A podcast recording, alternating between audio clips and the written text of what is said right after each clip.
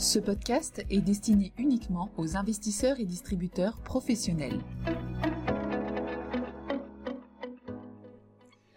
Bonjour à tous. Aujourd'hui, nous allons parler de voitures dans ce podcast et nous allons voir que le marché automobile constitue le reflet de la situation de l'économie mondiale et comme on le verra, ce sujet est lié à plusieurs méga tendances. Tout d'abord, on peut commencer par dire que la production automobile a été extrêmement perturbée depuis le début de la crise Covid, en large part à cause des problèmes d'approvisionnement en composants, et plus particulièrement en semi-conducteurs.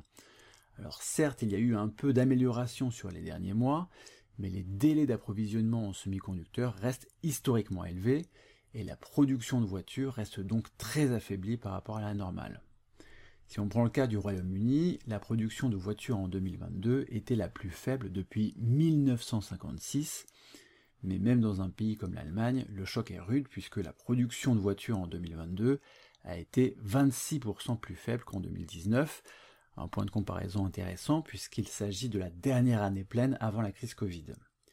Aux États-Unis, il y a eu un peu de mieux concernant la production automobile en 2022, mais la production est repartie à la baisse sur la toute fin 2022 et le début de l'année 2023.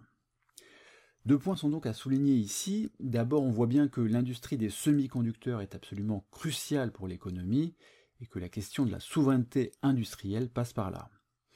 Ensuite, on voit bien que l'industrie automobile, qui pèse lourd dans l'économie mondiale, souffre encore des pénuries de composants, et on peut penser que la réouverture de l'économie chinoise pourrait améliorer les choses en 2023. Le deuxième point que l'on pourrait aborder sur les liens entre les voitures et l'économie est celui de l'inflation. Avec la forte baisse de la production que l'on vient d'évoquer, on a assisté assez logiquement à une forte hausse du prix des voitures. Si on regarde l'indice JD Power qui suit le prix des véhicules neufs aux États-Unis, le prix moyen était d'un peu plus de 46 000 dollars en janvier 2023, contre un peu moins de 35 000 dollars à la fin de l'année 2019, soit une augmentation de 34% sur la période. Il n'y a pas que les véhicules neufs, puisque la raréfaction des véhicules neufs a entraîné une raréfaction des véhicules d'occasion, et là aussi les prix se sont envolés, le prix des véhicules d'occasion a augmenté de plus de 20% depuis décembre 2019.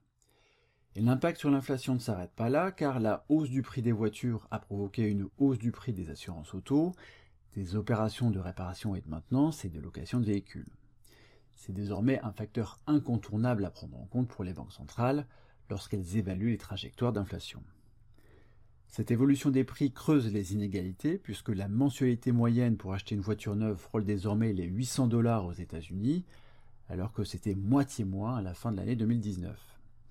D'ailleurs, les incidents de paiement sur les prêts auto subprime viennent d'atteindre leur plus haut niveau depuis 2006 quand on regarde les données de Moody's. Enfin, bien évidemment, il faut aussi parler de la généralisation express des véhicules électriques qui font partie intégrante de la stratégie des États pour décarboner l'économie. Car rappelons-le, le transport routier représente 16% des émissions de gaz à effet de serre au niveau mondial. Les gouvernements cherchent de plus en plus à favoriser le développement des véhicules électriques, par exemple via des subventions. Dans le cadre de l'Inflation Reduction Act, adopté l'été dernier aux États-Unis, les subventions peuvent aller jusqu'à 7500 dollars pour un véhicule électrique neuf et 4000 dollars pour un véhicule électrique d'occasion. Là, les choses vont très vite. En 2021, la part des véhicules électriques dans les ventes de voitures au niveau mondial était de 8,6%, alors qu'elle n'était par exemple que de 0,7% en 2015.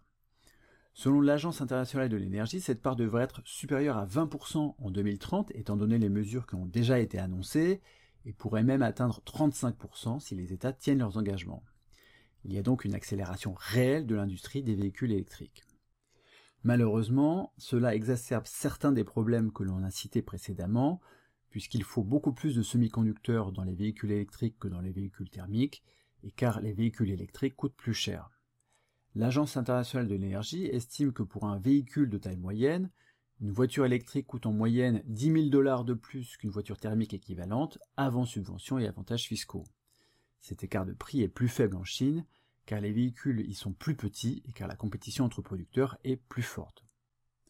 En bref, l'industrie automobile, qui faisait moins parler d'elle avant la crise Covid, occupe désormais une place centrale dans plusieurs mégatendances, c'est très clair dans le cas de l'électrification et de la décarbonation, mais aussi dans l'évolution de l'inflation elle-même et par ricochet dans les politiques des banques centrales. Merci de votre écoute et à bientôt. Communication promotionnelle non contractuelle. Les commentaires et analyses reflètent l'opinion de CPRAM sur les marchés et leur évolution en fonction des informations connues à ce jour.